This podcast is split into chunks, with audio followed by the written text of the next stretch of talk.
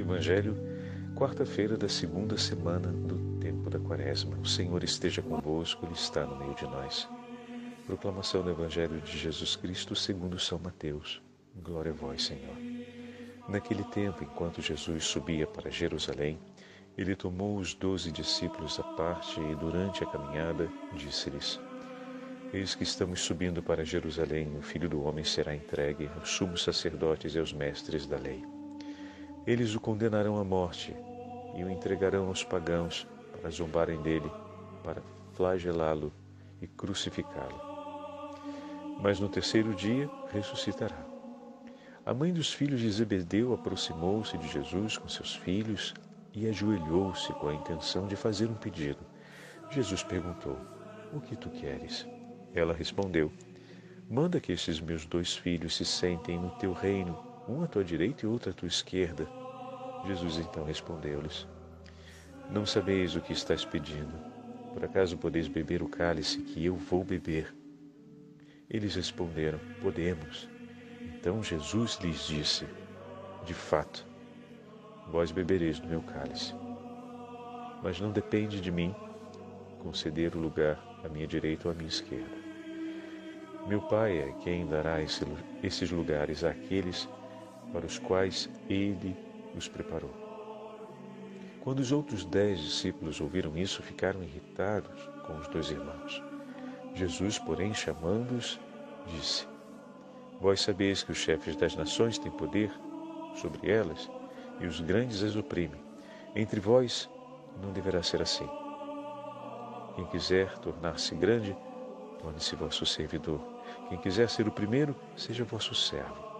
Pois o Filho do Homem não veio para ser servido, mas para servir e dar a sua vida como resgate em favor de muitos. Palavra da salvação. Glória a vós, Senhor. Quarta-feira da segunda semana do tempo da Quaresma, em nome do Pai, do Filho e do Espírito Santo. Amém. Queridos irmãos e irmãs, a Santa Liturgia nos leva para o vigésimo capítulo do Evangelho de São Mateus, no dia de hoje, e nos entrega o terceiro anúncio da paixão feito por nosso Senhor aos seus discípulos.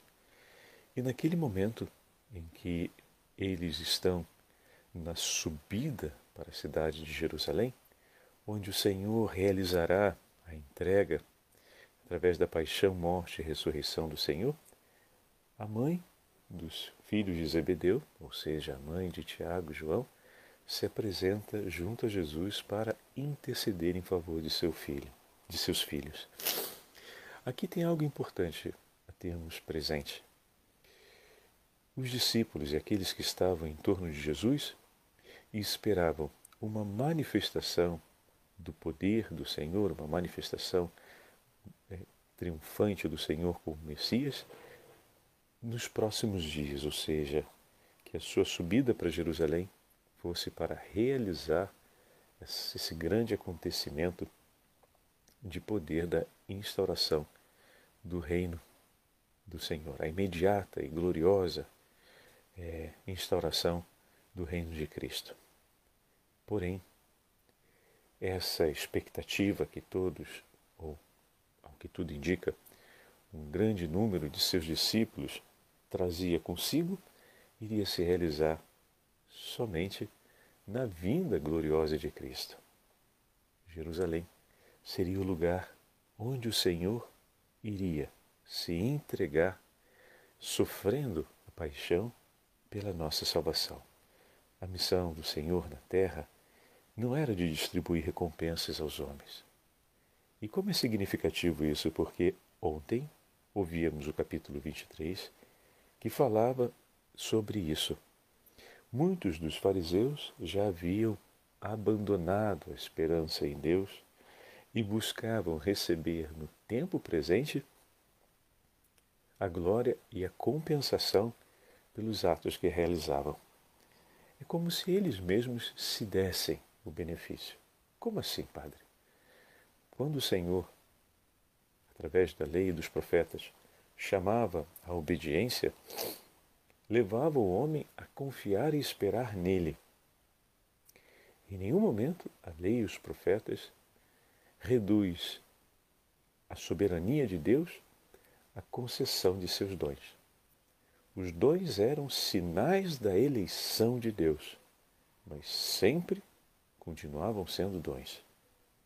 Jamais foram ensinados ao povo como jamais foram apresentados ao povo para serem um substituto da presença do próprio Deus. O que isso significa? Que cumprir a lei e seguir o ensinamento dos profetas assegurava a bênção do Senhor, mas, sobretudo, a alegria do coração do Senhor, que, sendo misericordioso e bom, se abre em favor do seu povo e em favor dos justos. Muitas vezes os justos, como o profeta Isaías escreve, foi levado ao sofrimento e aos tormentos. E o Senhor estava ao seu lado, não abandonava em momento algum. Então, o ensinamento da lei dos profetas conduzia o homem a oferecer um coração penitente. A lei e os profetas ensinaram com clareza que Deus se alegrava de um coração que se oferecia por amor do próximo, de um coração que cumpria a misericórdia segundo a vontade do Senhor Onipotente, do Deus vivo, daquele que fazia da sua vida um sacrifício de amor, daquele que oferecia do que de Deus recebia em ato de compaixão pelo pobre e pelo mais necessitado aquele que se aproximava dos seus irmãos e os amava com um coração sincero, oferecendo sem esperar que fosse oferecido, fazendo-se um servidor, para desse modo alegrar o próprio Deus. Então, todos esses ensinamentos vêm da lei dos profetas. Todos esses ensinamentos nos falaram a respeito do Messias, pois ele viria para dar pleno cumprimento à lei e os profetas, o que significa dizer que ele viria para estabelecer o reino da misericórdia e do amor. Só que é bem verdade que ao longo do tempo a compreensão de tudo isso foi se perturbando por conta de inúmeras interpretações que davam ao Messias um caráter de um soberano real, como um rei que vem estabelecer o seu poder entre os homens. E de fato, Cristo é Rei e Senhor do universo. Mas, primeiro, como a gente não pode esquecer, ele se oferece com os braços abertos na cruz e chama a si todos os enfermos pelo pecado, pois ele veio para curar os enfermos. Ele veio para salvar os pecadores. Só depois é que ele se apresentará sentado sobre o trono, glorioso como um justo juiz.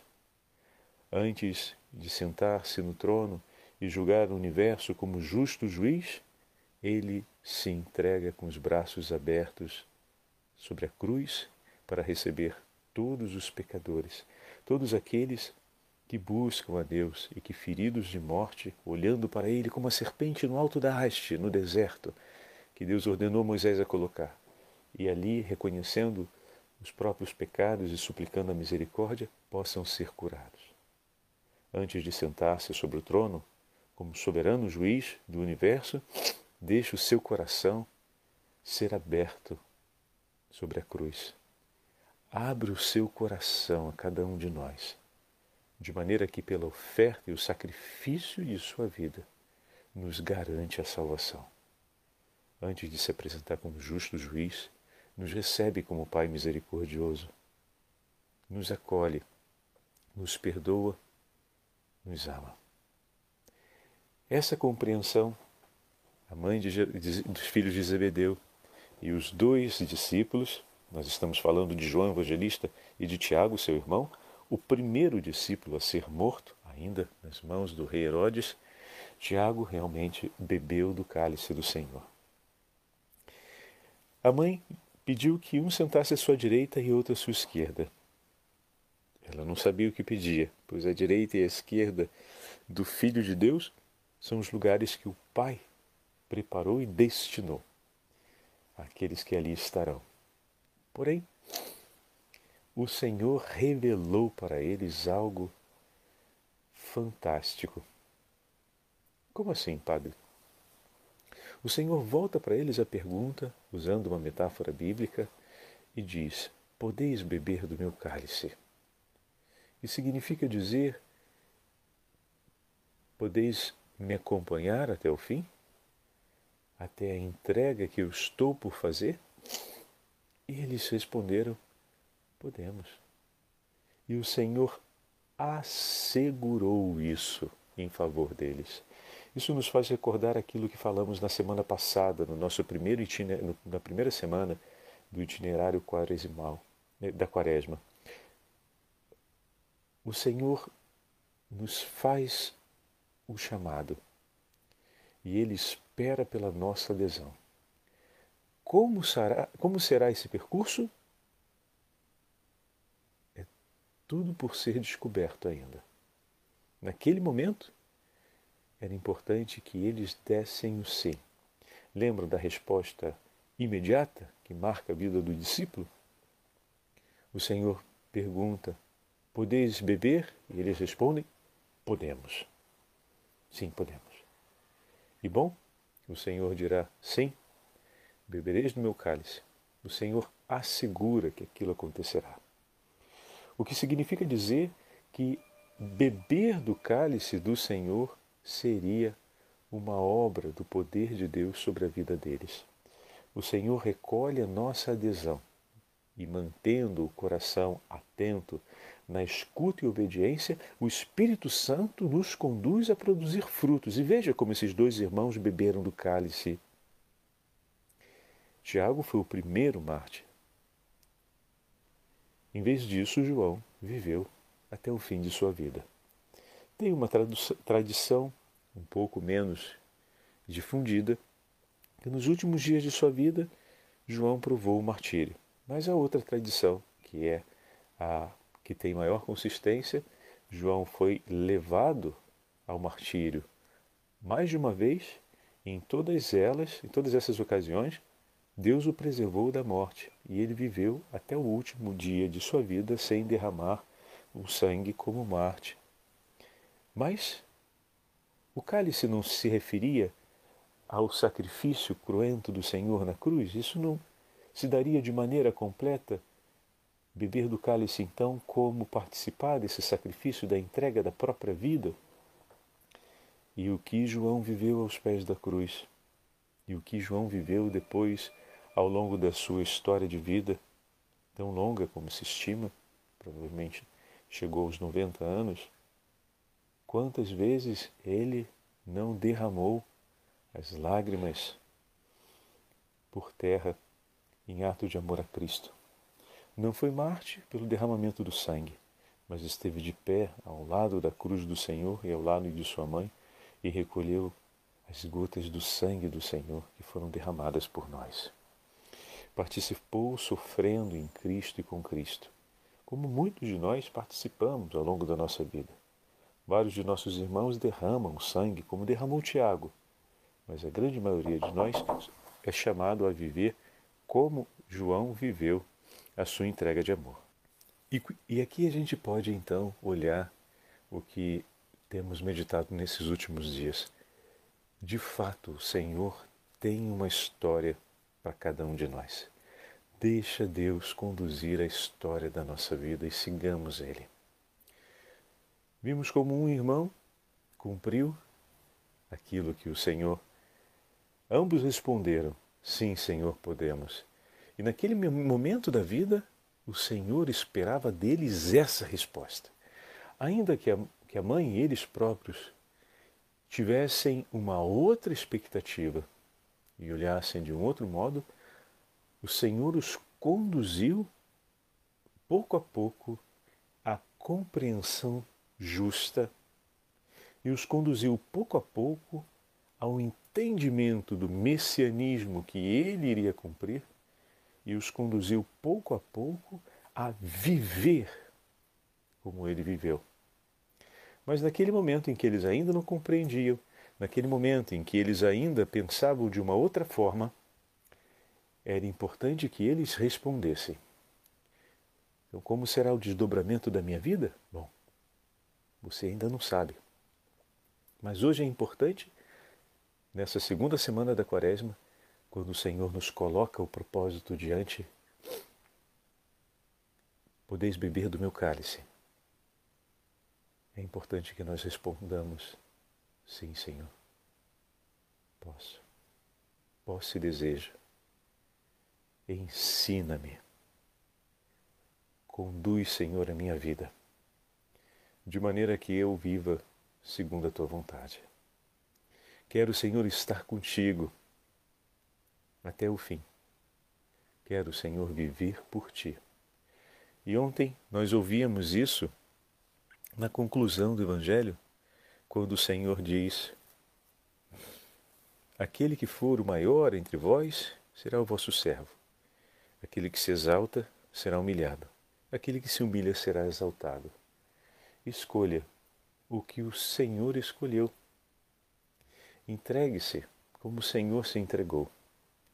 Aquele que escolhe viver sua vida para servir, a recebe. Aquele que escolhe viver sua vida humildemente será pelo Senhor exaltado. E o que significa entregar a vida por serviço e viver a vida de uma maneira humilde? significa viver a vida na mão, nas mãos de um outro, pois o servo obedece o seu senhor, e o servo faz atenção e prioridade não sobre si mesmo, mas sobre aquilo que é importante e é amado pelo seu Senhor. Senhor, quero viver assim. Quero ser servo em Suas mãos. Quero poder entregar minha vida e colocar como prioridade na minha vida o que for o amado por ti e viver para servir-te por toda a minha história. Santa Faustina hoje nos apresenta, ou melhor, hoje podemos recuperar um texto de Santa Faustina que é como uma oração, é, o seu, é um dos diálogos dela com o nosso Senhor, que nós podemos usar para a conclusão da nossa meditação de hoje. Escreve assim Santa Faustina, e nesse texto nós vemos um coração que se entrega totalmente em um sim nas mãos do Senhor. E veja como o Senhor conduziu desde o momento, se queremos pegar um, outro, um exemplo né, bem vivo diante de nós, desde o momento em que ele toca o coração de Santa Faustina, até a conclusão de sua vida, que a faz né, a grande mensageira da misericórdia do Senhor nos nossos tempos que grande passagem aconteceu na vida de Santa Faustina nesse acontecimento de Deus, desde a resposta àquilo que o Senhor lhe pede de maneira extraordinária até a condução da sua inteira história vocacional. Ó oh, amor eterno, desejo que todas as almas que criastes vos reconheçam. Gostaria de me tornar sacerdote, pois então falaria sem cessar da vossa misericórdia às almas pecadoras e afundadas em desespero. Quereria ser mission, um missionário para levar a luz da fé aos países selvagens e vos dar a conhecer as almas, imolando-me inteiramente por elas, até como Marte ser morta, como vós morrestes por mim e por todas elas. Ó oh, meu Jesus, sei por demais que posso ser sacerdote, missionário, pregador, mesmo Marte pelo total aniquilamento e abnegação de mim própria, por amor de vós, Jesus, e das almas imortais, tão amadas por vós. Meu Jesus, minha única esperança, agradeço-vos este grande livro que abristes diante dos olhos da minha alma, este volume que é a vossa paixão, que aceitastes por meu amor e para a salvação dos homens. Nele aprendi a amar a Deus e amar tanto as almas como tu as ama. Olha que lindo, meus irmãos. Nele estão encerrados tesouros inexauríveis. Ó oh, Jesus, com poucas almas vos compreendem no vosso martírio de amor e na totalidade de, de vossa entrega. Ó, com imenso fogo do mais puro amor que arde em vosso sacratíssimo coração por cada homem. Bendita alma que tenha compreendido o amor do coração de Jesus e se deixe inflamar inteiramente para viver esse amor. O meu maior desejo, meu Senhor, é que as almas reconheçam que vós sois a eterna beatitude, que, cre... que creiam na vossa bondade e glorifiquem a infinita misericórdia com a qual são amadas. Glória ao Pai, ao Filho e ao Espírito Santo, como era no princípio, agora e sempre. Amém. Que essa prece de Santa Faustina inspire o nosso coração a uma entrega como servos do Senhor, para vivermos, como ele nos disse ontem no Evangelho, esse caminho que também Tiago e João viveram por amor ao Senhor. Conduz, Senhor, a nossa história, mas que seja para anunciar a vossa misericórdia. O Senhor esteja convosco, Ele está no meio de nós. Pela intercessão de Santa Faustina e dos santos apóstolos, e pela intercessão da Beatíssima Virgem Maria, Rainha dos Mártires, abençoe-vos o Deus Todo-Poderoso, Pai, Filho e Espírito Santo. Amém.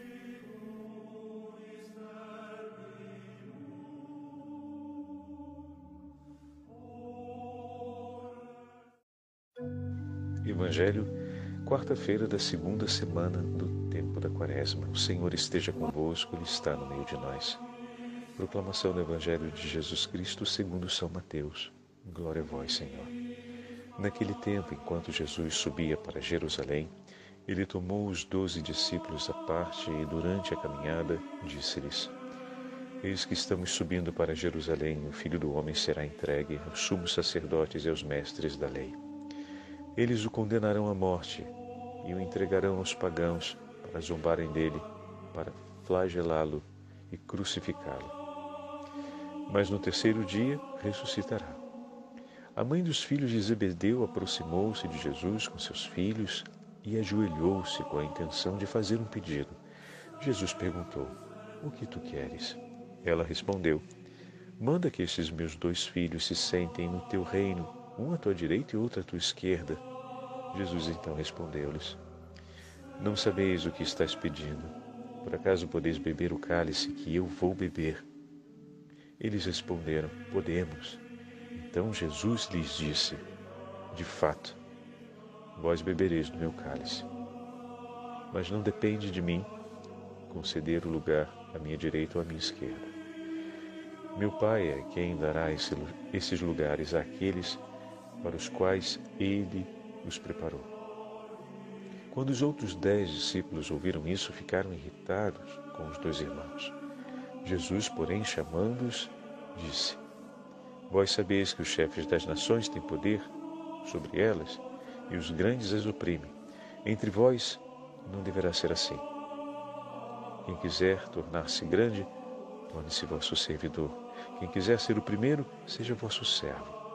Pois o Filho do Homem não veio para ser servido, mas para servir e dar a sua vida como resgate em favor de muitos palavra da salvação. Glória a vós, Senhor. Quarta-feira da segunda semana do tempo da Quaresma, em nome do Pai, do Filho e do Espírito Santo. Amém. Queridos irmãos e irmãs, a Santa Liturgia nos leva para o vigésimo capítulo do Evangelho de São Mateus, no dia de hoje, e nos entrega o terceiro anúncio da paixão feito por nosso Senhor aos seus discípulos. E naquele momento em que eles estão na subida para a cidade de Jerusalém, onde o Senhor realizará a entrega através da paixão, morte e ressurreição do Senhor, a mãe dos filhos de Zebedeu, ou seja, a mãe de Tiago e João, se apresenta junto a Jesus para interceder em favor de seu filho, de seus filhos. Aqui tem algo importante a termos presente. Os discípulos e aqueles que estavam em torno de Jesus esperavam uma manifestação do poder do Senhor, uma manifestação é, triunfante do Senhor como Messias nos próximos dias, ou seja, que a sua subida para Jerusalém fosse para realizar esse grande acontecimento de poder da instauração do reino do Senhor, a imediata e gloriosa é, instauração do reino de Cristo. Porém, essa expectativa que todos, ou ao que tudo indica, um grande número de seus discípulos trazia consigo, iria se realizar somente na vinda gloriosa de Cristo. Jerusalém seria o lugar onde o Senhor iria se entregar, sofrendo a paixão pela nossa salvação. A missão do Senhor na terra não era de distribuir recompensas aos homens. E como é significativo isso? Porque ontem ouvíamos o capítulo 23 que falava sobre isso. Muitos dos fariseus já haviam abandonado a esperança em Deus e buscavam receber no tempo presente a glória e a compensação pelos atos que realizavam. É como se eles mesmos se dessem o benefício. Como assim, Padre? Quando o Senhor, através da lei e dos profetas, chamava a obediência, levava o homem a confiar e esperar nele. Em nenhum momento a lei e os profetas reduz a soberania de Deus à concessão de seus dons. Os dons eram sinais da eleição de Deus, mas sempre continuavam sendo dons. Jamais foram ensinados ao povo como jamais foram apresentados ao povo para serem um substituto da presença do próprio Deus. O que isso significa? Que cumprir a lei e seguir o ensinamento dos profetas assegurava a bênção do Senhor, mas, sobretudo, a alegria do coração do Senhor, que, sendo misericordioso e bom, se abre em favor do seu povo e em favor dos justos. Muitas vezes os justos, como o profeta Isaías escreve, foi levado ao sofrimento e aos tormentos. E o Senhor estava ao seu lado, não abandonava em momento algum. Então, o ensinamento da lei dos profetas conduzia o homem a oferecer um coração penitente. A lei e os profetas ensinaram com clareza que Deus se alegrava de um coração que se oferecia por amor do próximo, de um coração que cumpria a misericórdia segundo a vontade do Senhor onipotente, do Deus vivo, daquele que fazia da sua vida um sacrifício de amor, daquele que oferecia do que de Deus recebia em ato de compaixão pelo pobre e pelo mais necessitado aquele que se aproximava dos seus irmãos e os amava com um coração sincero, oferecendo sem esperar que fosse oferecido, fazendo-se um servidor, para desse modo alegrar o próprio Deus. Então, todos esses ensinamentos vêm da lei dos profetas. Todos esses ensinamentos nos falaram a respeito do Messias, pois ele viria para dar pleno cumprimento à lei e os profetas, o que significa dizer que ele viria para estabelecer o reino da misericórdia e do amor. Só que é bem verdade que ao longo do tempo a compreensão de tudo isso foi se perturbando por conta de inúmeras interpretações que davam ao Messias um caráter de um soberano real, como um rei que vem estabelecer o seu poder entre os homens. E de fato, Cristo é Rei e Senhor do universo. Mas, primeiro, como a gente não pode esquecer, ele se oferece com os braços abertos na cruz e chama a si todos os enfermos pelo pecado, pois ele veio para curar os enfermos. Ele veio para salvar os pecadores. Só depois é que ele se apresentará sentado sobre o trono, glorioso como um justo juiz. Antes de sentar-se no trono e julgar o universo como justo juiz, ele se entrega com os braços abertos sobre a cruz para receber todos os pecadores, todos aqueles que buscam a Deus e que, feridos de morte, olhando para Ele como a serpente no alto da haste, no deserto, que Deus ordenou Moisés a colocar, e ali, reconhecendo os próprios pecados e suplicando a misericórdia, possam ser curados.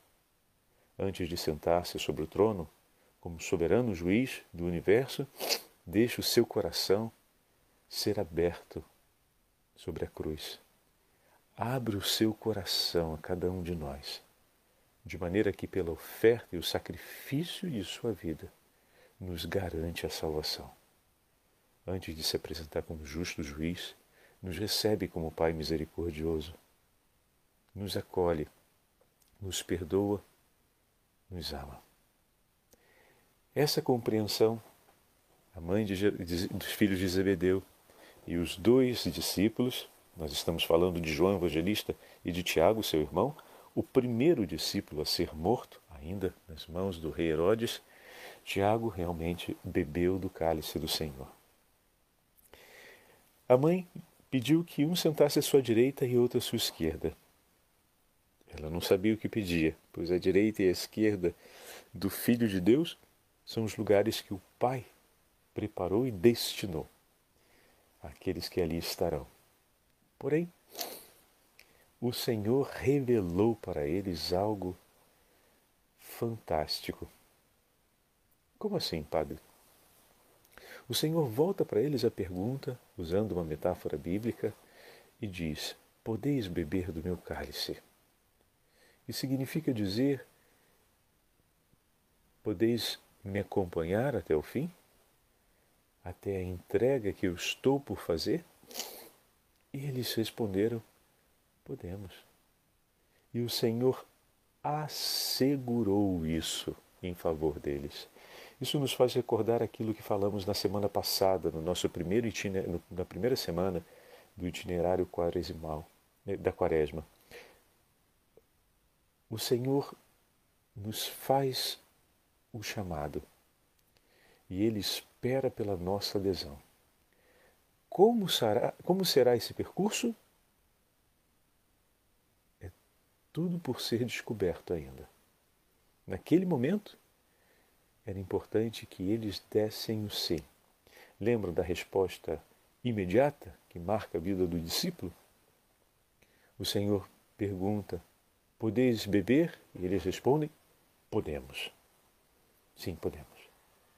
E bom, o Senhor dirá: Sim, bebereis do meu cálice. O Senhor assegura que aquilo acontecerá. O que significa dizer que beber do cálice do Senhor seria uma obra do poder de Deus sobre a vida deles. O Senhor recolhe a nossa adesão e, mantendo o coração atento na escuta e obediência, o Espírito Santo nos conduz a produzir frutos. E veja como esses dois irmãos beberam do cálice. Tiago foi o primeiro mártir. Em vez disso, João viveu até o fim de sua vida. Tem uma tradição um pouco menos difundida que nos últimos dias de sua vida João provou o martírio. Mas a outra tradição, que é a que tem maior consistência, João foi levado ao martírio mais de uma vez, e em todas elas, em todas essas ocasiões, Deus o preservou da morte e ele viveu até o último dia de sua vida sem derramar o sangue como Marte. Mas o cálice não se referia ao sacrifício cruento do Senhor na cruz? Isso não se daria de maneira completa? Beber do cálice, então, como participar desse sacrifício da entrega da própria vida? E o que João viveu aos pés da cruz? E o que João viveu depois, ao longo da sua história de vida, tão longa como se estima, provavelmente chegou aos 90 anos, quantas vezes ele não derramou as lágrimas por terra em ato de amor a Cristo. Não foi Marte pelo derramamento do sangue, mas esteve de pé ao lado da cruz do Senhor e ao lado de sua mãe e recolheu as gotas do sangue do Senhor que foram derramadas por nós. Participou sofrendo em Cristo e com Cristo, como muitos de nós participamos ao longo da nossa vida. Vários de nossos irmãos derramam sangue, como derramou Tiago, mas a grande maioria de nós é chamado a viver como João viveu a sua entrega de amor. E, e aqui a gente pode então olhar o que temos meditado nesses últimos dias. De fato, o Senhor tem uma história para cada um de nós. Deixa Deus conduzir a história da nossa vida e sigamos Ele. Vimos como um irmão cumpriu aquilo que o Senhor. Ambos responderam: Sim, Senhor, podemos. E naquele momento da vida, o Senhor esperava deles essa resposta.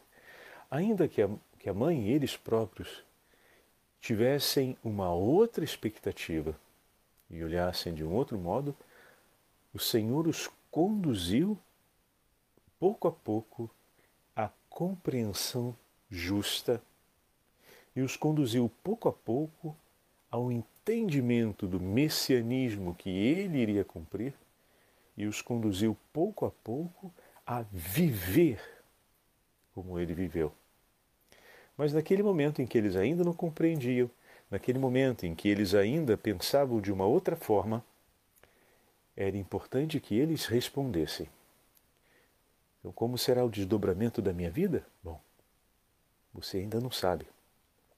Mas hoje é importante, nessa segunda semana da quaresma, quando o Senhor nos coloca o propósito diante, podeis beber do meu cálice. É importante que nós respondamos: sim, Senhor. Posso. Posso e desejo. Ensina-me. Conduz, Senhor, a minha vida de maneira que eu viva segundo a tua vontade. Quero, Senhor, estar contigo até o fim. Quero, Senhor, viver por ti. E ontem nós ouvíamos isso na conclusão do Evangelho, quando o Senhor diz: Aquele que for o maior entre vós será o vosso servo. Aquele que se exalta será humilhado. Aquele que se humilha será exaltado escolha o que o Senhor escolheu. Entregue-se como o Senhor se entregou. Aquele que escolhe viver sua vida para servir, a recebe. Aquele que escolhe viver sua vida humildemente será pelo Senhor exaltado. E o que significa entregar a vida por serviço e viver a vida de uma maneira humilde? significa viver a vida na mão, nas mãos de um outro, pois o servo obedece o seu senhor, e o servo faz atenção e prioridade não sobre si mesmo, mas sobre aquilo que é importante e é amado pelo seu Senhor. Senhor, quero viver assim. Quero ser servo em Suas mãos. Quero poder entregar minha vida e colocar como prioridade na minha vida o que for o amado por ti e viver para servir-te por toda a minha história. Santa Faustina hoje nos apresenta, ou melhor, hoje podemos recuperar um texto de Santa Faustina que é como uma oração, é, o seu, é um dos diálogos dela com o nosso Senhor, que nós podemos usar para a conclusão da nossa meditação de hoje. Escreve assim Santa Faustina, e nesse texto nós vemos um coração que se entrega totalmente em um sim nas mãos do Senhor. E veja como o Senhor conduziu desde o momento, se queremos pegar um, outro, um exemplo né, bem vivo diante de nós, desde o momento em que ele toca o coração de Santa Faustina até a conclusão de sua vida, que a faz né, a grande mensageira da misericórdia do Senhor nos nossos tempos. Que grande passagem aconteceu na vida de Santa Faustina nesse acontecimento de Deus, desde a resposta àquilo que o Senhor lhe pede de maneira extraordinária até a condução da sua inteira história vocacional. Ó oh, amor eterno, desejo que todas as almas que criastes vos reconheçam. Gostaria de me tornar sacerdote, pois então falaria sem cessar da vossa misericórdia às almas pecadoras e afundadas em desespero. Quereria ser mission, um missionário para levar a luz da fé aos países selvagens e vos dar a conhecer as almas, imolando-me inteiramente por elas, até como Marte ser morta, como vós morrestes por mim e por todas elas. Ó oh, meu Jesus, sei por demais que posso ser sacerdote, missionário, pregador, mesmo Marte pelo total aniquilamento e abnegação de mim própria, por amor de vós, Jesus, e das almas imortais, tão amadas por vós. Meu Jesus, minha única esperança, agradeço-vos este grande livro que abristes diante dos olhos da minha alma, este volume que é a vossa paixão, que aceitastes por meu amor e para a salvação dos homens. Nele aprendi a amar a Deus e amar tanto as almas como tu as ama. Olha que lindo, meus irmãos. Nele estão encerrados tesouros inexauríveis. Ó Jesus, com poucas almas vos compreendem no vosso martírio de amor e na totalidade de, de vossa entrega. Ó, com imenso fogo do mais puro amor que arde em vosso sacratíssimo coração por cada homem. Bendita alma que tenha compreendido o amor do coração de Jesus e se deixe inflamar inteiramente para viver esse amor. O meu maior desejo, meu Senhor, é que as almas reconheçam que vós sois a eterna beatitude, que, cre... que creiam na vossa bondade e glorifiquem a infinita misericórdia com a qual são amadas. Glória ao Pai, ao Filho e ao Espírito Santo, como era no princípio, agora e sempre. Amém. Que essa prece de Santa Faustina inspire o nosso coração a uma entrega como servos do Senhor, para vivermos, como ele nos disse ontem no Evangelho, esse caminho que também Tiago e João viveram por amor ao Senhor. Conduz, Senhor, a nossa história, mas que seja para anunciar a vossa misericórdia. O Senhor esteja convosco, Ele está no meio de nós. Pela intercessão de Santa Faustina e dos santos apóstolos, e pela intercessão da Beatíssima Virgem Maria, Rainha dos Mártires, abençoe-vos o Deus Todo-Poderoso, Pai, Filho e Espírito Santo. Amém.